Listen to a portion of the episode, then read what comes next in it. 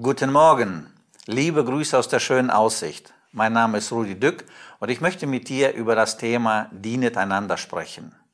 Der Apostel Petrus schreibt im ersten Petrusbrief 4, Vers 10, Dienet einander mit der Gabe, die ihr empfangen habt. Davor schreibt er, liebt einander oder seid gastfrau untereinander.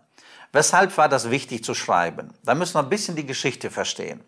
Früher waren die Christen zusammen. Die waren täglich beieinander, hatten Gemeinschaft und haben sie gegenseitig unterstützt. Dann brach eine schwere Christenverfolgung aus und die wurden alle zerstreut. Und jetzt lebten sie irgendwo in der Peripherie und einsam.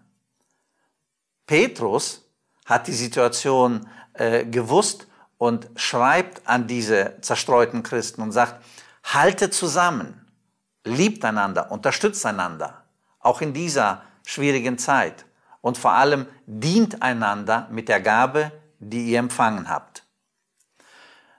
Meine letzten zwei Monate verbrachte ich im Teamcamp. Ich habe Olga mitgenommen, Adi mitgenommen, ein paar Mitarbeiter.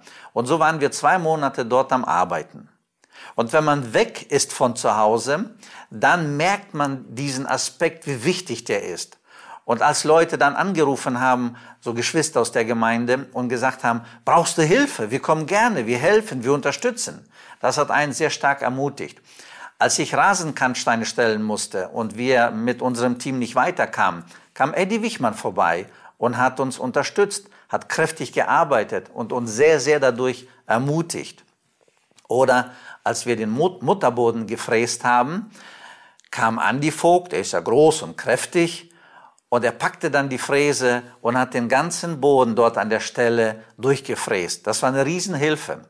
Anschließend haben wir ihn gelobt. Er war so ermutigt. Wir waren ermutigt. Wir waren gemeinsam dankbar und haben Gott wirklich gelobt. Oder Willi Dück meldet sich und sagt, da kann ich mit Lachs vorbeikommen. Ich möchte gerne für euch äh, Flammlachs machen. Und er kam und hat uns verwöhnt und es war so lecker, es war so schön. Also, wir haben das erlebt, was es bedeutet, wenn man so ein bisschen weiter weg ist und einsam ist und dann Geschwister kommen und einen unterstützen mit den Gaben, die sie haben. Es ist richtig genial.